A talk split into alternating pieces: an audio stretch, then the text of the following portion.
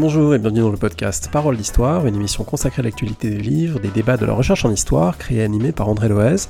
En cette fin d'année scolaire, le podcast peut reprendre un rythme plus intensif, beaucoup d'émissions en diffusion ou à venir, un nouvel épisode de Pile d'Histoire est en ligne sur la chaîne YouTube de Parole d'Histoire, il y a les mercredis des révolutions avec deux débats qui seront bientôt diffusés, plusieurs livres en lecture et des entretiens qui vont être enregistrés dans les jours qui viennent, sans oublier une discussion collective avec des collègues sur histoire et numérique, qui elle aussi va arriver bientôt. Et aujourd'hui, c'est une discussion collective également sur des enjeux très familiers, ceux de l'histoire publique, avec Catherine Rido-Kikuchi, Paul Choplin et Florian Besson. Un mot d'avertissement, il y a eu un vrai ratage technique avec le micro d'un des invités qui a dysfonctionné, j'en suis vraiment désolé, il y a des passages difficiles à entendre. J'espère que malgré tout la discussion vous intéressera. Vous retrouvez les références citées dans l'émission sur le site parolehistoire.fr.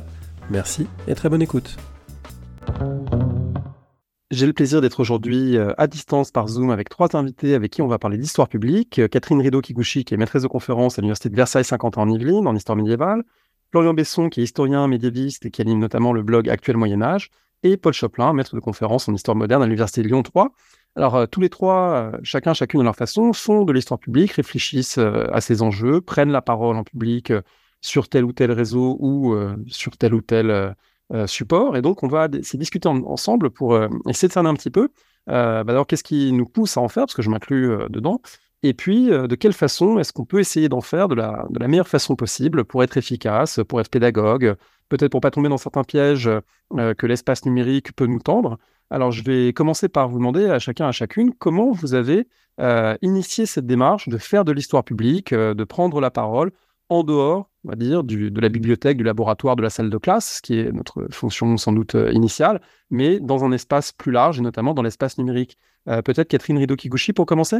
Oui, alors euh, moi, ça, s'est fait en fait en, début de thèse, ou dans, ouais, dans les premières années de thèse. Et je, pense que dans mon cas, et sans doute dans le cas d'autres ici, c'est un prolongement assez naturel en fait de, l'activité d'enseignante.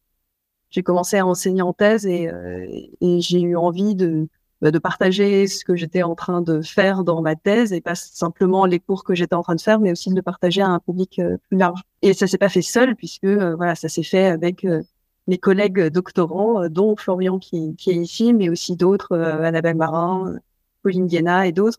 Voilà, on, se retrouvait en fait autour de cette envie de partager et on a tâtonné en fait pour essayer de comprendre comment faire. On n'y connaissait pas grand chose, mais on avait en tête alors des images d'historiens euh, impliqués euh, dans, dans, la diffusion déjà euh, à ce moment-là. Et puis aussi, au-delà de l'histoire, on avait des, des images de blogs, par exemple en sciences, qui nous ont qui nous ont inspirés et qui nous ont donné des idées aussi sur comment faire.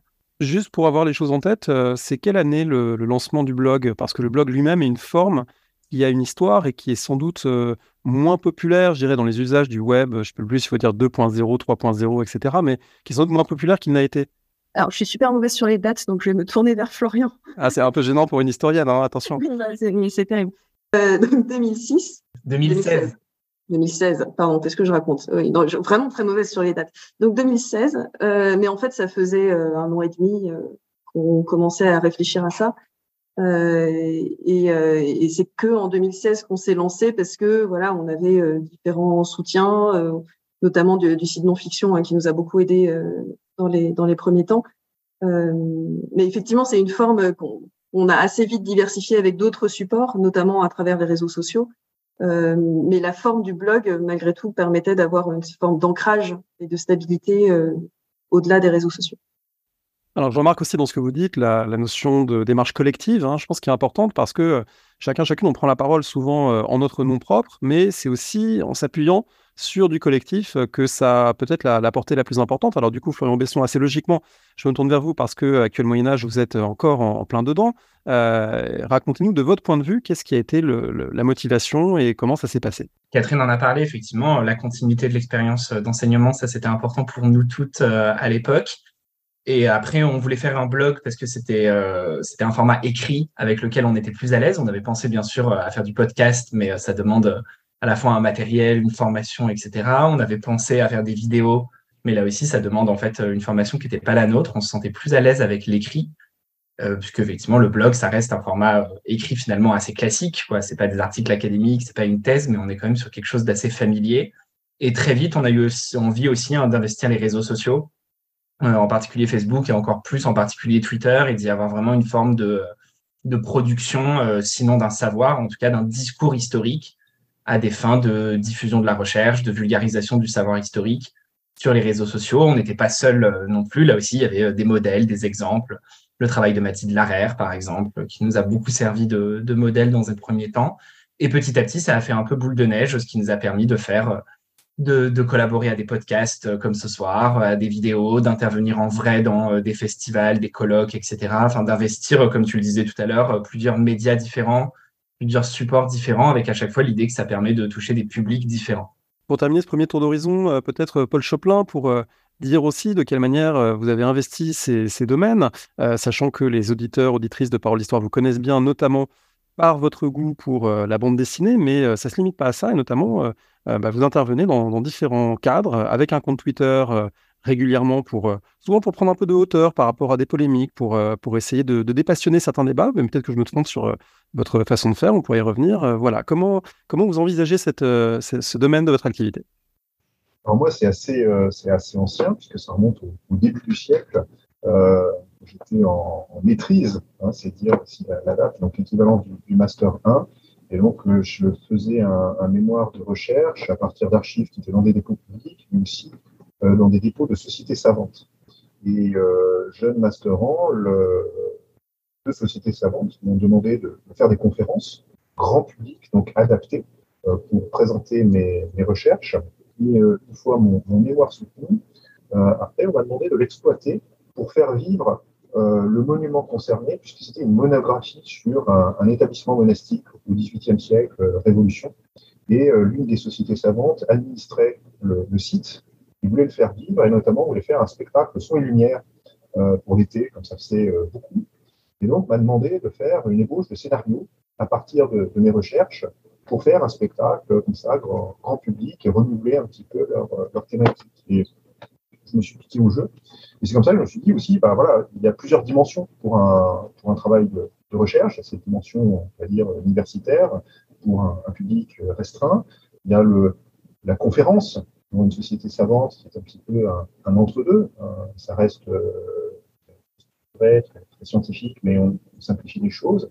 Et puis cet, cet aspect un petit peu, euh, comment dire, de, de transmission à travers un spectacle, d'une part un petit peu d'imaginaire, de, mise en scène. C'est quelque chose que j'ai voulu garder par la suite, toujours en continuant, en continuant le lien à travers les, sociétés savantes. Je suis adhérent d'un grand nombre de, sociétés savantes, qu'elles soient locales ou euh, nationales, euh, comme la, société aujourd'hui, la société des études robespierristes, une société qui, s'occupe de l'histoire de la Révolution, mais qui qui regroupe pas mal d'universitaires, mais qui tient à faire ce lien aussi avec euh, d'autres sociétés savantes, mais aussi de, de, passionnés d'histoire euh, pour faire des, conférences, des, rencontres, ou dans mon application au CCHS, donc le, comité des travaux historiques et scientifiques, qui chapeaute euh, l'activité de toutes les sociétés savantes de, France. Donc ça, c'est pour moi, c'est pour la justement l'histoire publique, c'est un bien important. Euh, lapsus peut-être révélateur, c'est un moyen important pour euh, moi de, de, de, faire de l'histoire autrement, de le faire collectivement. Ça, ça, ça me paraît, euh, là, je rejoins tout à fait euh, Florian et Catherine sur cette question, l'aspect collectif qui est très séduisant. Et puis, bah, peut-être un aspect effectivement plus, personnel avec le, le compte Twitter, hein, qui est une façon aussi de, c'est une espèce de, de micro-blog euh, de, recherche, échanger sur ce qu'on fait, euh, sur lequel on travaille, sur notre quotidien, puis donner un, avis en ayant un, petit peu un film quand même directeur autour de mes centres d'intérêt en, matière de, recherche. Alors peut-être une deuxième, euh, une deuxième question pour euh, savoir dans quelle mesure vous trouvez ça simple de concilier euh, cette activité d'histoire publique avec, on va dire, les activités plus classiques de l'historien, historienne universitaire, enseignant, chercheur, etc. parce qu'il y a au fond peut-être deux manières de prendre la chose. On pourrait dire d'un côté, et il me semble qu'une partie de l'institution universitaire peut avoir cette réaction euh, qui consisterait à dire que c'est de la diversion, que c'est euh, du temps perdu, que c'est de l'affichage, euh, voire que c'est bling bling, voilà, que c'est quelque chose qui n'est est pas à prendre au sérieux. Mais il y a peut-être un, revers de cette pièce qui consisterait à dire si on est des fonctionnaires payés par l'État, euh, d'une certaine manière, euh, on a aussi une responsabilité en tant que fonctionnaire de ne pas se contenter de diffuser un savoir directement à nos élèves dans le cadre institutionnel très, très défini qui est le nôtre, mais peut-être d'éclairer la société au sens large sur des enjeux, sur des enjeux historiques. Alors voilà, comment vous voyez ce, lien entre activité personnelle et, ancrage institutionnel? Je ne sais pas qui voudrait peut-être prendre la parole sur ce point. oui, bah, oui, je pense que ça fait partie de, nos, notre fonction dans la, société. C'est vrai qu'on a un devoir, c'est ce que j'ai eu l'occasion d'expliquer dans, plusieurs conférences données, notamment quand il y a des questions euh, sur la, fonction universitaire ou quand on met en cause, parce que c'est de plus en plus euh, fréquent, la, parole des, universitaires, euh, souvent accusés d'être des militants, d'avoir un, biais, etc., ou qu'on accuse d'être un petit peu dans leur tour d'ivoire et de, mépriser les, amateurs et d'autres, comment dire, d'autres fabricants de récits historiques, parce qu'on fait aussi du récit historique, et donc, euh, l'aspect euh, service public me paraît extrêmement important, c'est-à-dire que je, fais de la recherche pas seulement pour mes pairs euh, ou pour me faire plaisir dans mon bureau, mes, sources, mais c'est aussi pour le public, pas seulement mes étudiants. Donc, j'essaye de faire des, ouvrages publiés à différents niveaux, ce qu'on disait tout à l'heure, hein, pour des, revues scientifiques, des ouvrages thèses, des, actes de colloque, ou des ouvrages plus, grand public qu'on peut faire seul, ou là encore dans le cadre d'associations euh, qui peuvent décider de faire de la, vulgarisation.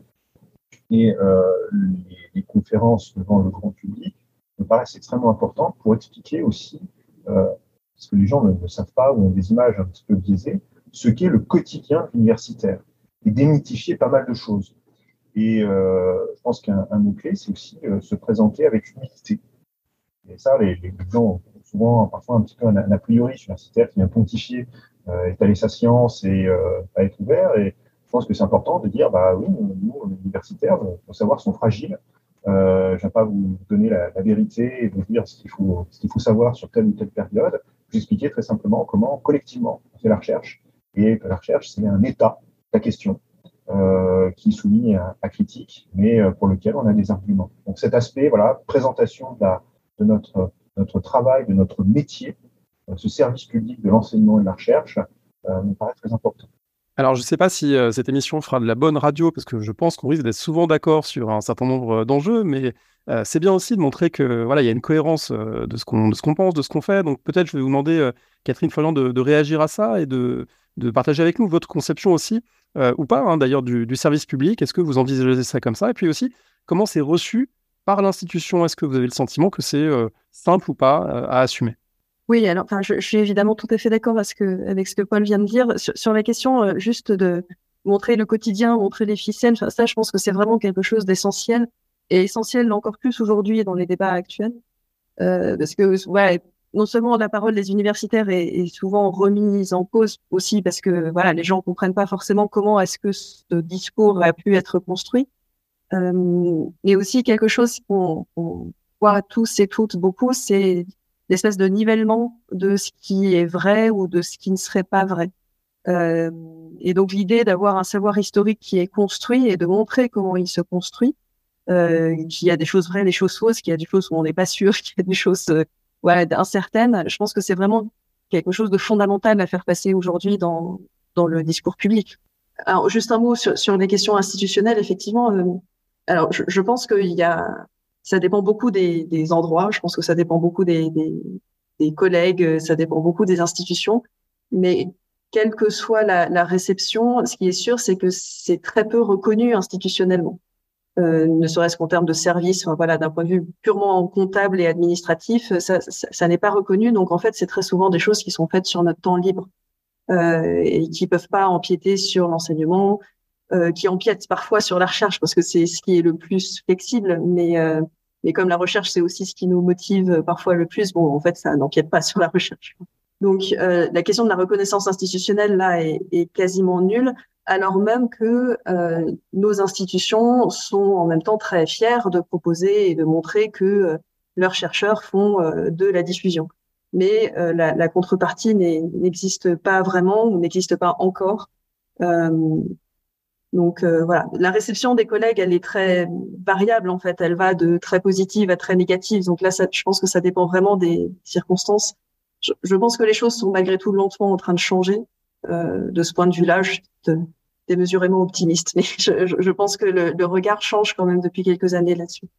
Florian Besson, peut-être sur ces enjeux, sachant qu'il y a aussi, euh, euh, je pense qu'il peut y avoir des, effets d'étiquetage pour des gens qui prennent beaucoup la parole dans l'espace public et actuellement Moyen Âge est devenu très très visible.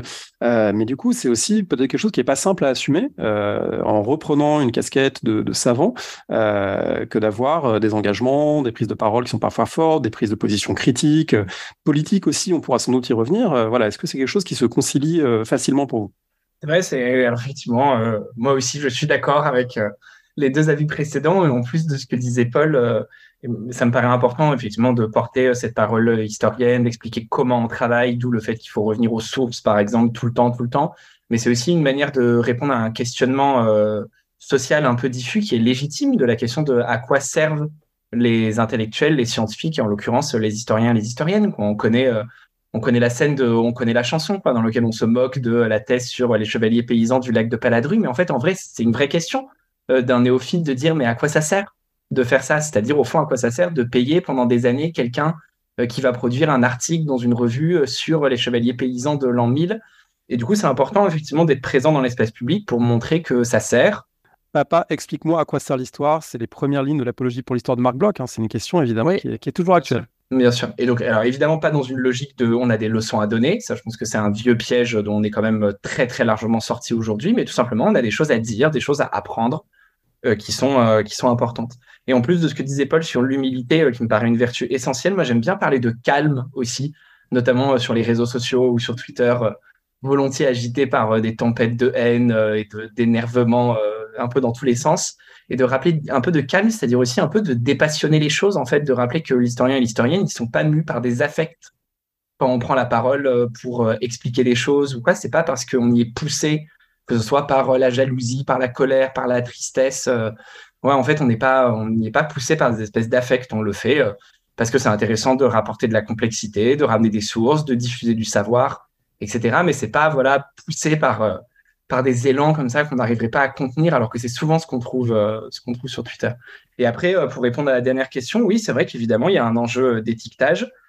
Euh, qui, rejoint ce que disait Catherine avec cette espèce de nivellement qui fait que tout est vite vu aujourd'hui comme idéologie et tout est vite facilement épinglé comme idéologie euh, avec une espèce de confusion des termes qui fait qu'effectivement ça devient compliqué, euh, ne serait-ce que de rappeler que oui, il y avait des femmes au Moyen Âge et qu'elles existaient, qu'elles étaient présentes. En fait, c'est immédiatement vu comme une déclaration idéologique, comme si en fait on lisait la contrepartie qui voudrait dire qu'on dit quelque chose de ce que notre société aujourd'hui doit être euh, alors qu'en fait, euh, non. À côté de ça, on peut être historien et militant, on peut euh, ne pas l'être, on peut l'être les deux, on peut être très bon historien et très bon militant, mais c'est quand même deux choses différentes. Et aujourd'hui, les deux sont un peu en train d'être perçus comme la même chose, ce qui participe effectivement de cette délégitimation des savoirs, des savoirs scientifiques critiques en général.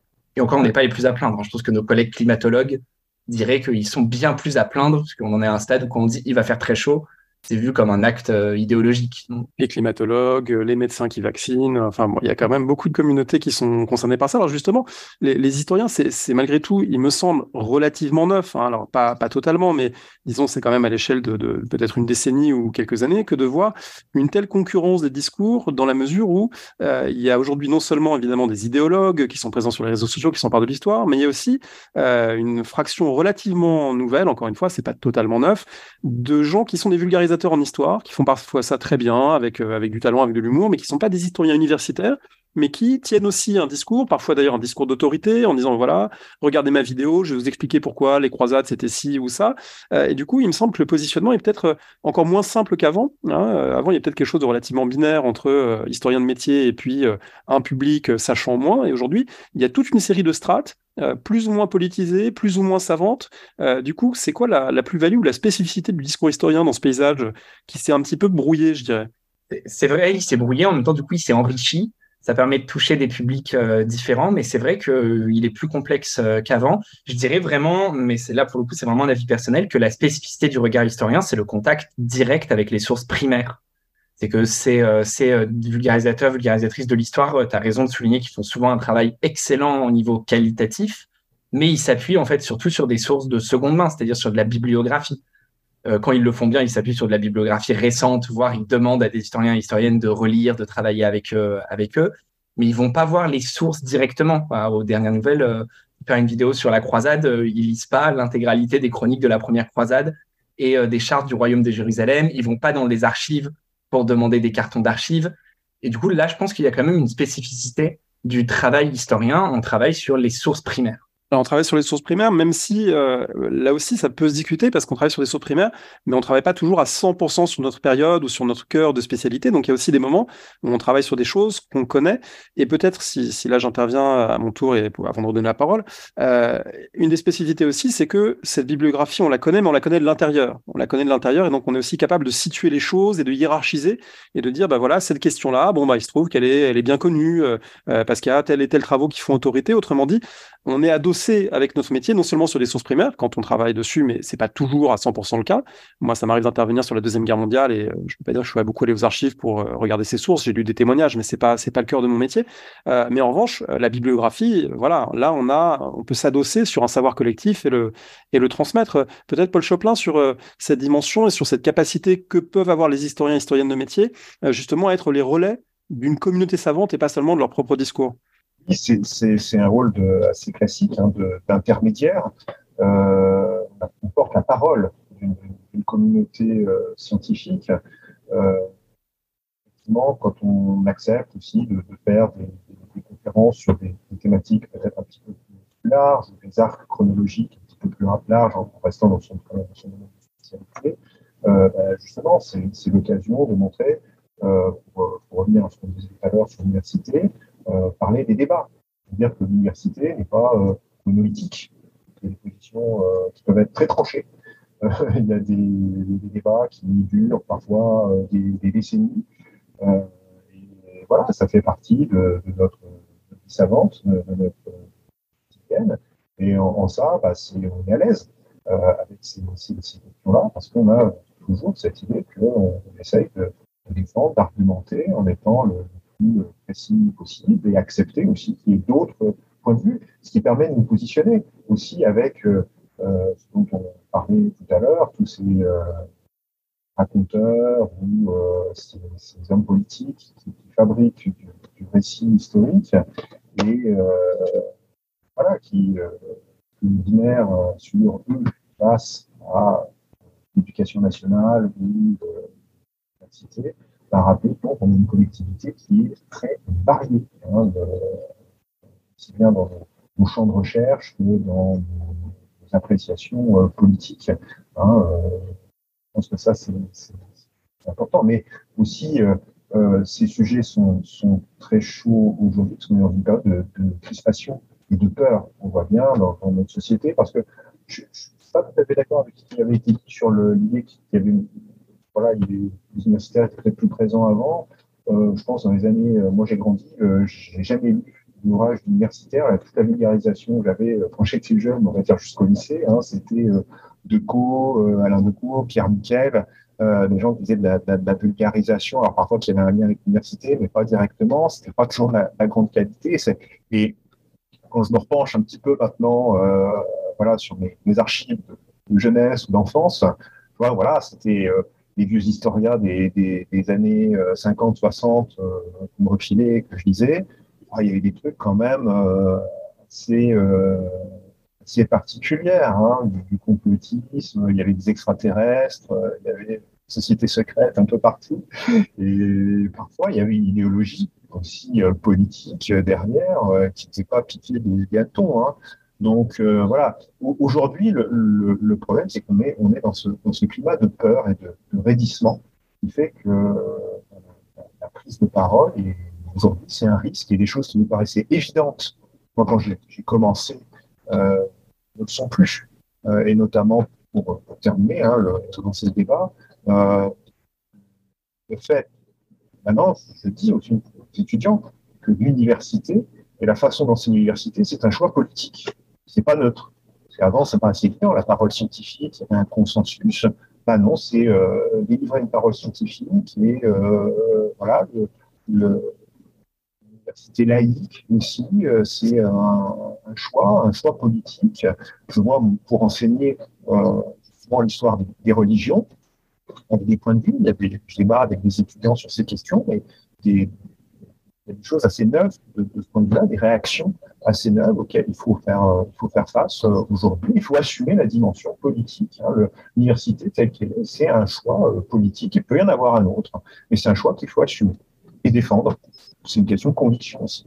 Peut-être pour rebondir, je voudrais vous demander à chacun, chacune, s'il y a des sujets qui vous semblent particulièrement, soit particulièrement intéressants, riches à aborder dans une optique d'histoire publique, soit au contraire euh, particulièrement casse-gueule, si vous me passez l'expression, c'est-à-dire des choses où vous dites, bon bah là, je sais que euh, euh, j'ai vu passer quelque chose là-dessus. Alors je pense évidemment très fort à Paul et au génocide vendéen parce que c'est quelque chose qui revient très régulièrement, mais on pourrait trouver des équivalents pour la période médiévale et évidemment pour la période contemporaine. Voilà, est-ce qu'il y a des choses où vous vous dites, bon, là, c'est compliqué, on sait que ça va attirer des discours extrêmes, on sait que ça va attirer de la violence verbale, mais il faut y aller quand même.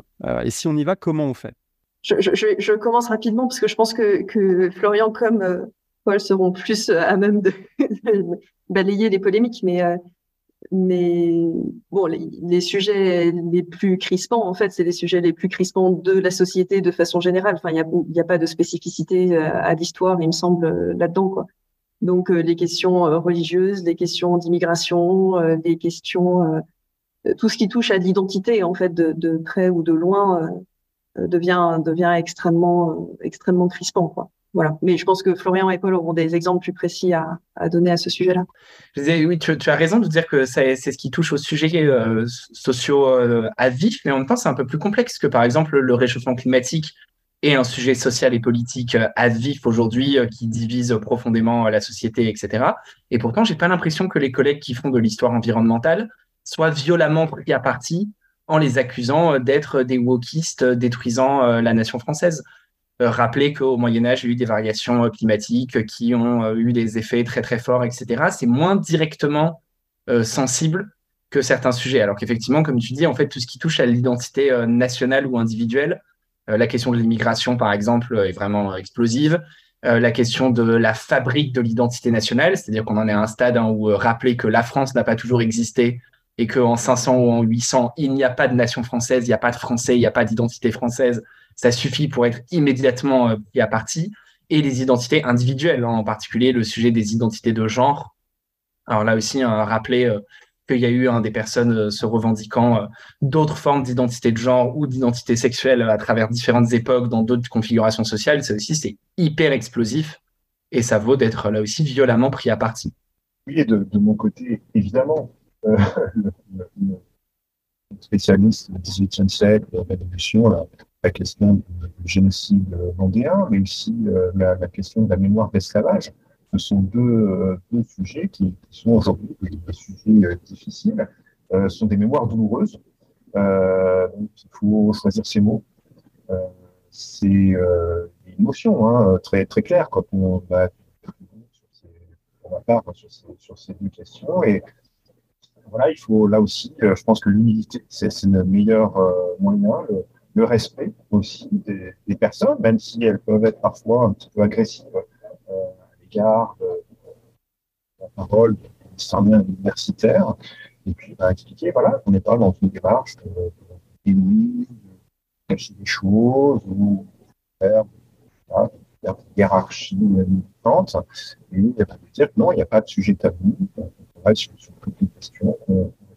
Euh, euh, il faut séparer aussi ce qui relève de la parole historienne, je reviens là sur le, génocide, et la dimension aussi euh, juridique, politique. Hein, quand quelqu'un me dit oui, mais pourquoi on ne reconnaît pas le, génocide vendéen, etc. Pourquoi Parce qu'il y a des règles. Je veux dire, je renvoie, mais écrivez à votre député si vous voulez une loi mémorielle euh, sur le sujet. C'est pas l'historien, euh, c'est pas l'historien qui fait. Le... moi, j'ai un avis, je vous donne, qui est aussi un avis. J'ai un avis en tant qu'historien, en tant que chercheur. J'ai un avis aussi politique euh, en tant que citoyen sur bah, des convictions liées à ce qui fait communauté, cohésion, et à mon avis, certaines positions sont nuisibles à la, cohésion sociale. C'est un avis personnel. Donc ça, il faut, il faut bien le, dire. Et puis le retour aux sources, je terminerai aussi là-dessus, parce que je, rejoins Florian sur ces, sur ces questions qui sont euh, très, très crispantes, les gens sur les, questions d'identité, d'identité de genre, euh, parce que voilà, il y a toute une presse qui a euh, ça à l'idéologie et de dire, bah non, c'est des sujets qui existent parce que c'est des sujets qui sont tout simplement dans les sources. Et donc, montrer une source qui aborde ces questions, une source simple à, lire, bah, ça dire, bah, voyez, moi, j'inventerai, on voit bien, par exemple, ici, euh, j'ai une source du XVIIIe siècle où il y a euh, deux femmes qui vivaient ensemble. Euh, donc, euh, l'une exerçait un métier masculin, elle était habillée en homme. Ces deux femmes qui vivaient ensemble et c'est découvert quand celle qui était habillée en homme est tombée malade et est allée à l'hôtel. On a découvert son identité. Donc, qu'est-ce que ça dit Qu'est-ce que ça signifie? Alors, on, sait peu de choses, mais on a des outils qui nous permettent d'émettre des, des hypothèses. C'est pas d'idéologie, la source est là et il faut qu'on l'interroge. Alors là, euh, je voudrais rebondir parce que ça me paraît un point, euh, un, point central, un, nœud, je pense, dans la relation qu'on peut avoir collectivement avec un, public plus large avec qui on discute et qui parfois nous prend à partie. C'est finalement cette question des, convictions politiques qui interfèrent ou pas avec euh, la rigueur et la neutralité historienne. Alors moi, j'ai tendance à dire souvent à mes élèves quand on en parle et aussi en public que en fait, il n'y a, a, pas d'interférence si forte que cela dans la mesure où on peut très bien choisir un sujet par conviction politique et le traiter avec rigueur historienne. On peut être, par exemple, féministe et choisir de travailler sur les femmes, euh, mais pour autant, euh, travailler rigoureusement sur les femmes et dire la vérité sur euh, la période qu'on étudie, au fond, c'est une démarche qui, peut être relativement simple, mais elle est peut-être pas simple à expliquer, elle est peut-être pas simple à, partager, parce que beaucoup de gens vont penser que le choix d'un sujet va obligatoirement induire des biais, ou qu'il y a des biais dissimulés, des biais cachés, etc. Alors, qu'est-ce que vous répondez finalement aux gens qui tiennent le discours de euh, l'histoire est forcément politisée, de toute façon tout ça, c'est parce que c'est un complot d'historiens de tel bord, etc. En général, hein, on dit plutôt des historiens de gauche, mais bon, admettons, on pourrait dire, dire l'inverse. voilà, comment vous répondez aux soupçons idéologiques finalement euh, qui pèsent sur la recherche et sur certains objets de recherche? Moi, une des choses que je dis souvent, alors que ce soit à mes étudiants ou parfois aussi en, conférence, c'est il y a une différence entre les questions qu'on pose et les réponses qu'on donne. C'est-à-dire que les questions qu'on pose, elles sont nécessairement contemporaines. Ça, on ne peut pas faire autrement. C'est-à-dire que les historiens, les historiennes sont pris dans une époque donnée, euh, ont leurs propres convictions citoyennes, politiques, etc. ça c'est ce serait absurde de le nier. Ce serait absurde de faire comme si les historiens et les historiennes étaient des êtres éthérés qui seraient de purs êtres rationnels. Et c'est important de le dire, parce que justement de ne pas le dire, à mon avis, nourrit aussi le, soupçon. Euh, donc on a nos émotions, on a nos, nos, avis, nos opinions, et forcément ça influence les questions qu'on pose et ça influence les sujets. Mais par contre, là où il y a un, un, un saut euh, méthodologique, c'est euh, sur comment est-ce qu'on va apporter des réponses. Euh, et les réponses, on les apporte en revenant aux sources. on y revient hein, depuis tout à l'heure, mais euh, mais il n'y a pas a pas 40 solutions. Euh, on y revient aux sources et on y revient en essayant d'avoir euh, vraiment une exigence d'honnêteté. En fait, c'est pas plus compliqué que ça, mais c'est de ne pas faire semblant de de, de voir une source, de ne pas avoir une source quand elle est là, donc de la de la prendre en considération, voilà. Et cette honnêteté, en fait, elle va être testée par le travail collectif. Et c'est aussi ça peut-être qu'il faut rappeler, c'est que le travail des historiens, des historiennes, c'est pas un travail individuel, c'est un travail qui est sans cesse soumis au jugement des pairs, à toutes les étapes de nos formations et à toutes les étapes de nos carrières et de nos publications. Euh, et, donc cette exigence d'honnêteté, euh, c'est une exigence éthique individuelle, mais qui ensuite euh, est pas euh, c'est pas juste des belles paroles, quoi. C'est aussi quelque chose qui va être scruté par les gens qui qui vont nous lire et qui vont nous, apporter des jugements sur nos travaux. Lorient peut-être, euh, qui euh, tous les jours hein, entend, euh, entend dire qu'il est le, le, grand maître de la conspiration des historiens wokistes de gauche. Exactement. Bah, déjà, je tiens à dire que si effectivement je suis grand maître d'un complot, je suis fort mal payé pour la charge que ça doit représenter, mais c'est un autre problème. Moi, j'essaie beaucoup de répondre en, en rappelant déjà d'une part ce que Paul rappelait tout à l'heure, c'est-à-dire la diversité du paysage universitaire et scientifique français. Euh, de rappeler qu'en plus, on, ne sait pas qui parmi nos collègues est de gauche, de droite, de centre, pas politisé, militant. En fait, très souvent, on ne le sait pas. on, sait, on sait un peu parfois quand même. Hein. Parfois, mais pas si souvent, hein, quand même, vraiment pour des gens qu'on lit et qu'on cite depuis 15 ans. Moi, il y a des gens que je serais incapable de placer. Et alors, en France, peut-être un peu plus, mais dès qu'on tombe dans l'historiographie internationale, je serais incapable de placer une grande partie des historiens euh, états-uniens ou allemands euh, ou asiatiques que j'utilise dans ma thèse. J'ai aucune idée de où ils votent. Ce qui est déjà révélateur du fait qu'à travers leurs livres, ça se ressent pas. Et après, moi, j'essaye beaucoup de décorréler le fait de travailler sur un sujet et le fait que ce soit vu comme, euh, encore une fois, comme quelque chose de prescriptif pour la société contemporaine. C'est-à-dire que dire la nation française n'existe pas en 800 ne revient pas à dire la nation française ne doit pas exister aujourd'hui. Et c'est souvent ça le reproche qui ressort, c'est de dire, euh, voilà, bande de sales historiens, vous voulez détruire la nation française aujourd'hui en disant qu'elle n'a pas toujours existé. Et les deux, en fait, sont totalement décorrélés.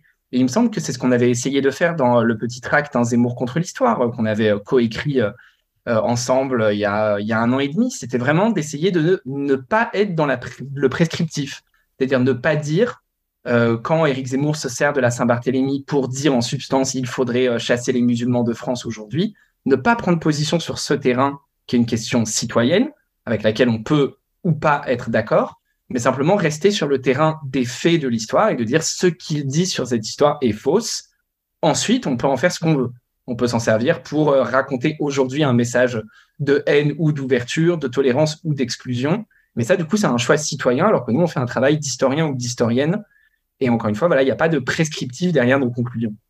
Alors, ce qui est assez fascinant, c'est qu'au fond, c'est témoigne d'un grand malentendu entre nous qui faisons de l'histoire euh, savante avec ses règles et une grande partie des gens qui s'intéressent à l'histoire pour qui elle est autre chose et pour qui elle a toujours été autre chose, c'est-à-dire l'histoire, c'est une leçon, l'histoire, euh, c'est euh, une marche à suivre, l'histoire, c'est un miroir dans lequel on se retrouve. Autrement dit, on a quand même du, mal à faire passer cette idée que l'histoire, c'est, ça peut être plein de choses, mais en tout cas, effectivement, il n'y a pas forcément cette dimension prescriptive. C'est pas parce que j'étudie, mettons, l'école de Jules Ferry que je prends position sur euh, les réformes scolaires de Papendiaï. Voilà.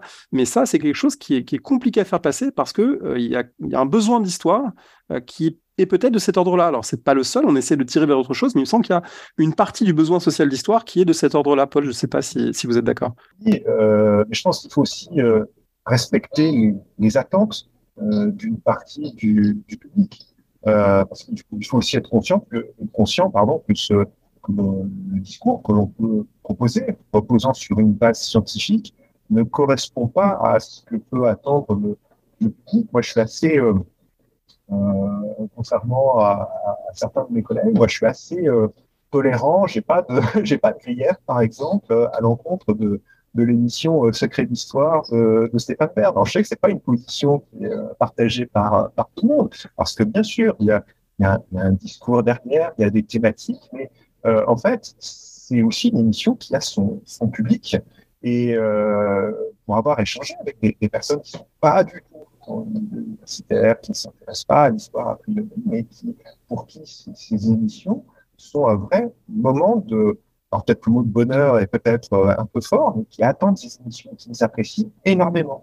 Parce qu'en fait, pour elles, l'histoire, c'est un voyage un voyage où on découvre émerveillé des histoires. Alors oui, des histoires avec des châteaux, des princesses, des, des intrigues, des histoires de cœur. et bah, moi, c'est pas ce que je vais apporter. Alors, je peux évoquer ces histoires, mais euh, tout de suite, euh, je vais être euh, voilà le, rabat-joie de service. Et bah, c'est peut-être pas ce que les, personnes attendent. Je pense que c'est important aussi de, respecter ce, public et se, positionner. On dit, bah moi, je vais offrir autre chose. Mais c'est bien aussi qu'il y ait des fabriques comme ça, des, des, récits un petit peu merveilleux, parce qu'on peut venir aussi à l'histoire par, là. Comme je disais tout à l'heure, moi je suis venu à l'histoire par, par Alain Decaux, et euh, je peux dire qu'Alain Decaux, euh, dans les années 50-60, c'était pire que euh, Secret d'Histoire en termes de, de scientifique.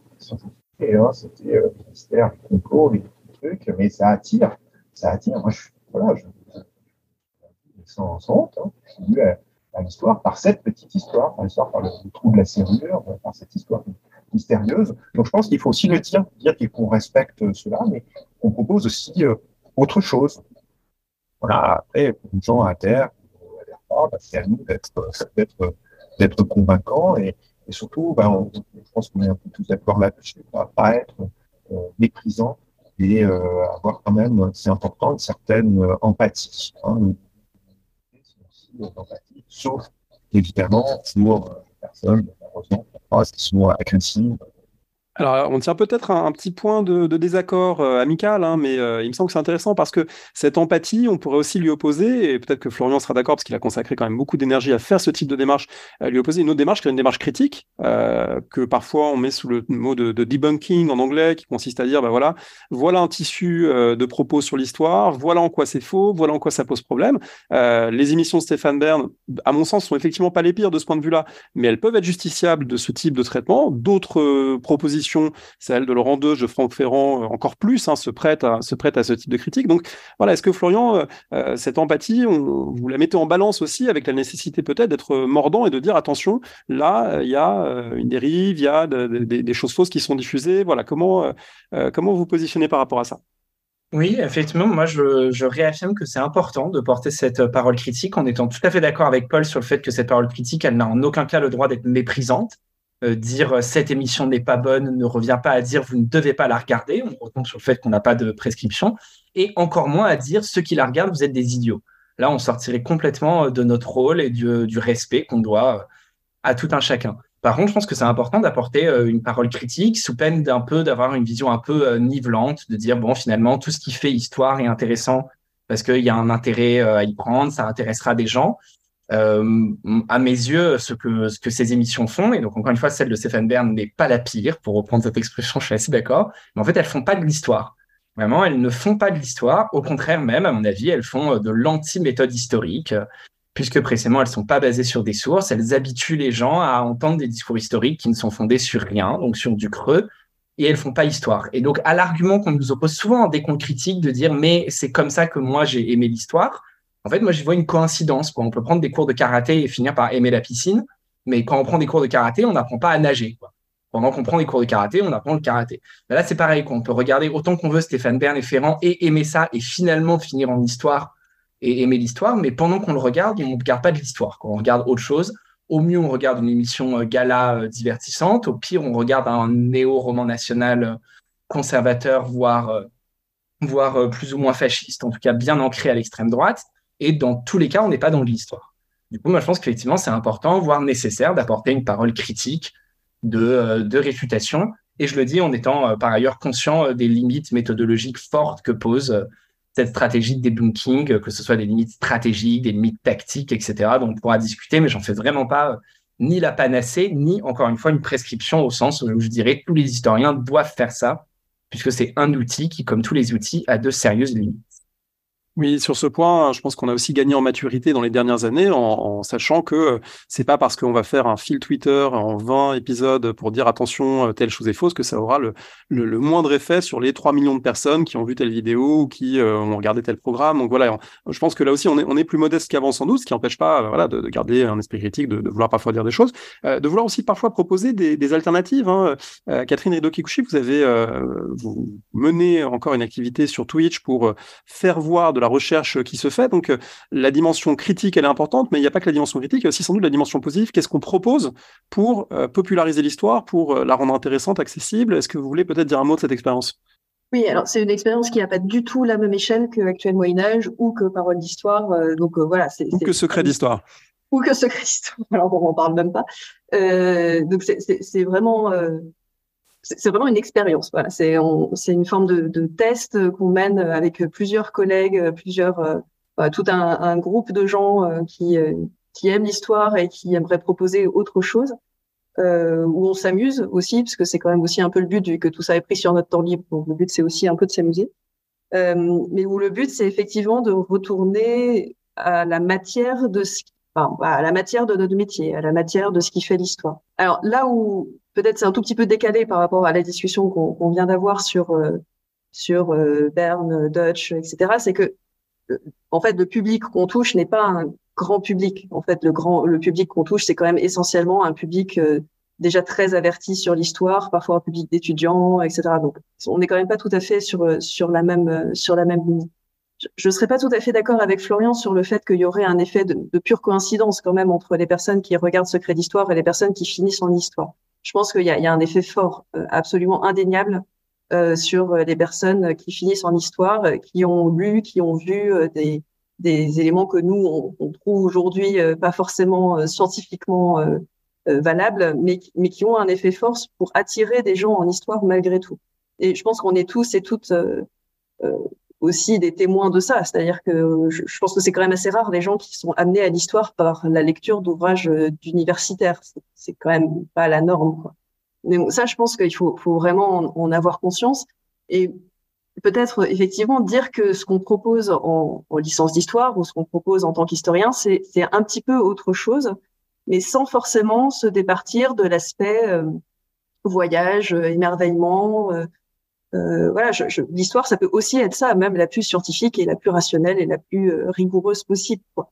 Donc, euh, autant je, je, suis parfois un peu sceptique face à la volonté de, de, de produire des contre-récits. Euh, je, je suis pas sûre que les, les, les formes de contre-récits sont forcément très euh, efficaces. mais par contre, dire que l'histoire, c'est aussi cet émerveillement-là, c'est aussi ce dépaysement, euh, rencontrer une forme d'altérité, surtout sur les périodes anciennes. Mais euh, voilà, ça, c'est, à mon avis, c'est quelque chose. Euh, c'est une carte à jouer, quoi, pour pour le grand public. Euh, qui, qui est encore une fois pas tout à fait le public que qu'on essaye de toucher avec sa coupe de source sur Twitter. Ouais, l'émerveillement, l'altérité, euh, le goût de l'archive, euh, comme écrivait Arlette Farge, c'est sans doute effectivement des, leviers. Euh, Peut-être une question, alors une intervention d'abord pour dire que sans doute il faudrait faire des enquêtes un petit peu sur le public de ces émissions, des enquêtes un peu, il faudrait peut-être sociologiser, sociologiser pardon un petit peu tout ça parce qu'on a tendance peut-être à, plaquer des choses qui sont pas sont pas prouvées, sourcées justement. je pense qu'on gagnerait à, avoir des données un peu plus empiriques, un peu plus solides sur ce qui se passe. en revanche, une chose qui me paraît claire, c'est que beaucoup de gens viennent à l'histoire histoire peut-être par ces émissions, sans doute aussi par euh, euh, la, pop culture au sens large, c'est-à-dire euh, un film, voilà, peut-être qu'il y a des gens qui sont devenus médiévistes après avoir vu Le Nom de la Rose dans les années 80, euh, peut-être qu'il y a des gens qui sont devenus antiquisants, égyptologues après avoir vu le, après avoir lu le, le mystère de la Grande Pyramide d'Edgar P. Jacobs, voilà, donc la BD, le film, le jeu vidéo, ça tient une place, j'ai l'impression de plus en plus forte dans l'histoire publique et dans le rapport qu'on a avec cette histoire publique. Et là, il me semble qu'il y a un autre discours qu'on peut avoir, autant effectivement, parfois on peut porter un discours très critique, voire politique, euh, face à des prises de position très offensives d'idéologues dans le domaine historique. Là, euh, les productions culturelles au sens large, il me semble que c'est peut-être le, lieu où on noue un autre rapport de médiation euh, en tant qu'historien, historienne, euh, par rapport à des productions grand public. Alors Paul Choplin qui a, beaucoup réfléchi à ça, notamment à travers la bande dessinée. Euh, voilà, pourquoi c'est important Est-ce que c'est important Je pense que ça l'est, mais pourquoi c'est important pour vous que de, jouer ces cartes-là? Effectivement, parce qu'on touche euh, un, un, autre public avec euh, surtout un, un, autre mode d'exposer. C'est un, un, récit écrit ou euh, oral. Je prends l'exemple de la, BD, c'est une mise en scène, c'est comme le, cinéma. Sauf que voilà, le, cinéma, effectivement, le, daté précisément, mais je crois au moins depuis les années 80, je au nom de la Rose, il y a des, des historiens universitaires qui sont conseillers historiques, certains le, sont toujours, mais on voit bien que le résultat n'est pas toujours euh, à la hauteur de, ce qu'on pourrait attendre et qu'il y a des impératifs de mise en scène, du réalisateur, etc., la production qui intervient et le résultat est assez euh, lointain. Tandis que dans la bande dessinée, ben, en fait, euh, il y a un petit peu plus de, liberté euh, puisque euh, les coûts de production ne, sont pas les mêmes. C'est le, le talent et le, contrat que va nouer le, dessinateur, son scénariste avec son et puis après, ben, on dessine et on peut faire revivre un, monde disparu. Et on en a déjà parlé euh, au micro de, l'émission, mais pour ma, période, euh, la bande dessinée euh, Révolution de Florent Croisel et Boum Lecard, euh, qui est une approche de la Révolution, justement, c'est pas du tout les rois, la, reine, etc. C'est vu par et les grands personnages, c'est vu par en bas, par peuple. Et euh, je pense que c'est un très très bon exemple euh, d'une réussite euh, scénaristique, mais aussi de reconstitution. Et pour le coup, Catherine parlait de, voyage. Là, on a un voyage, on a une plongée dans le, Paris de, de 1789-1791, cette vie quotidienne. Et c'est une immersion historique avec un discours euh, historique très intelligent, parce que c'est pas seulement le bout de la reconstitution, c'est les malades de la reconstitution, c'est génial, mais c'est aussi euh, deux auteurs qui consultent des sources, qui consultent des historiens pour être le, plus précis possible, tout en ayant cette sensibilité personnelle humaniste pour donner des personnages incarnés. Et pour moi, cette, bande dessinée a réussi à faire ce que le cinéma, le, 7e art, n'a jamais réussi à faire sur la Révolution. On a toujours la Révolution de carton-pâte avec des gens déguisés. Là, c'est euh, la Révolution Et je pense, il y a des collègues qui ont des réserves, effectivement, parce que c'est aussi une bande dessinée euh, distante, hein, qui, ne, ne, cache pas. Mais euh, je pense que la, la, plupart des collègues ont été impressionnés par cette bande dessinée qui nous fait aussi euh, réfléchir sur la façon dont on écrit l'histoire, comment on se représente l'espace, la chronologie. Et, voilà, c'est un dialogue qui est très, euh, très fructueux entre une création, un média entre guillemets populaire, alors populaire à, à mettre beaucoup, beaucoup de guillemets, et une recherche savante. Si je peux rebondir sur ça, mais je pense qu'il y a aussi des formes qui sont très intéressantes parce qu'elles ne sont pas forcément beaucoup explorées ou beaucoup pensées. Des formes, des objets, en fait, c'est un peu hybride entre euh, la transmission de savoir et des objets de pop culture. Je pense par exemple aux albums pour enfants qui représentent un énorme marché. C'est vraiment un énorme marché éditorial, l'un des premiers en France. On parle de milliers de nouveaux titres chaque année, beaucoup euh, à thème historique, parce que ça marche quoi, de faire des albums sur les Égyptiens, les gladiateurs, les chevaliers, etc. Et là, il n'y a pas beaucoup en fait de, dialogue entre euh, des auteurs et des autrices qui, par ailleurs, sont souvent en recherche d'informations et de moyens de faire passer des nouvelles connaissances et des historiens et des historiennes. Cette année, j'ai eu l'occasion de relire un petit album pour enfants aux éditions de Milan sur euh, les châteaux forts. Et c'était très intéressant parce que ça suffisait pour apporter quelques petites évolutions.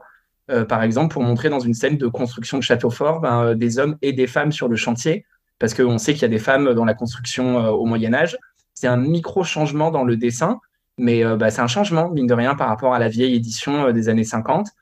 Et là, je pense qu'en fait, on a un certain nombre de, niches, presque, on pourrait dire, qui sont pas encore pensées. Alors qu'effectivement, ça fait un moment maintenant qu'on travaille avec la BD ou même avec le cinéma. Euh, Duby et Le Goff travaillaient déjà avec des cinéastes. Mais je pense qu'on a d'autres en fait endroits qu'on pourrait investir, à mon avis, avec profit pour faire passer des renouvellements historiographiques.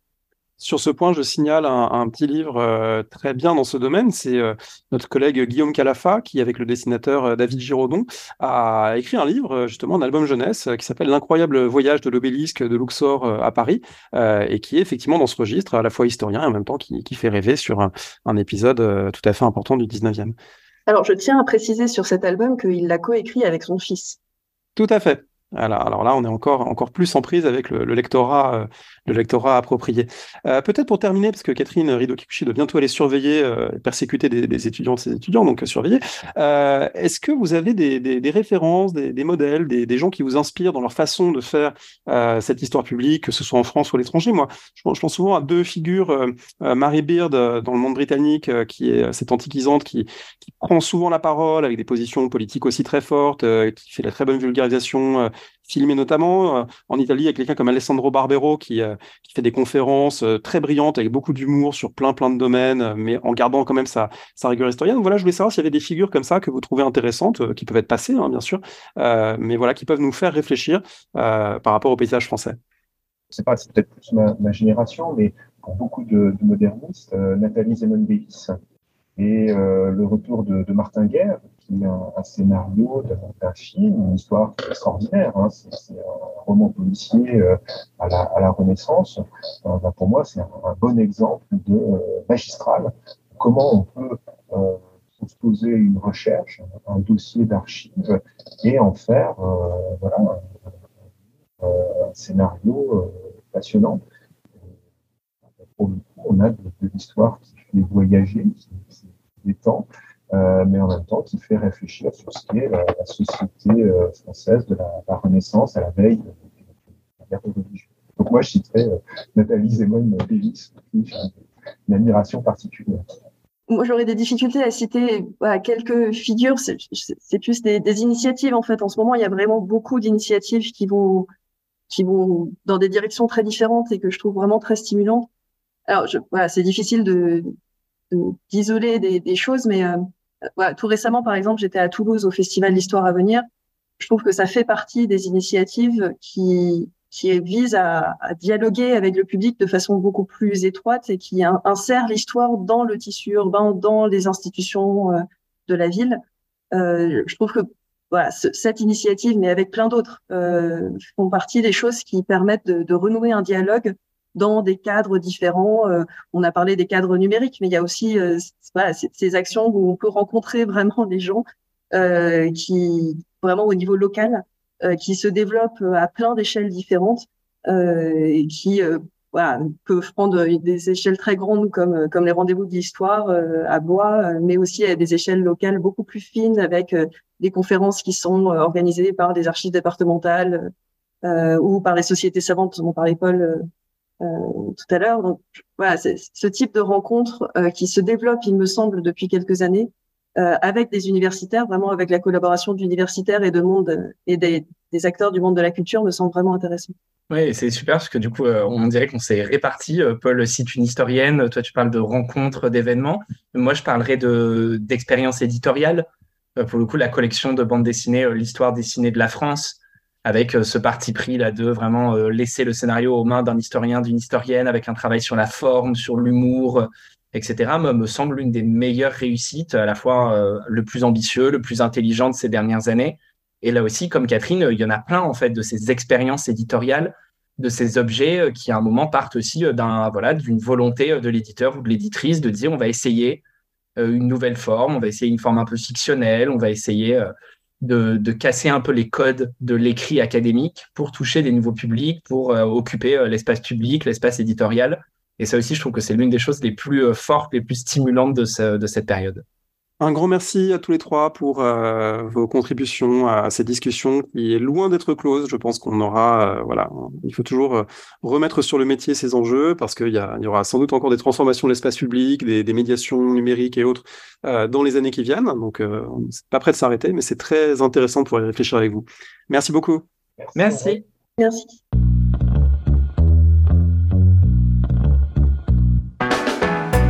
Merci de nous avoir écoutés. Rendez-vous sur le site www.paroledhistoire.fr pour toutes les informations sur le podcast, pour vous abonner, écouter ou télécharger les autres émissions.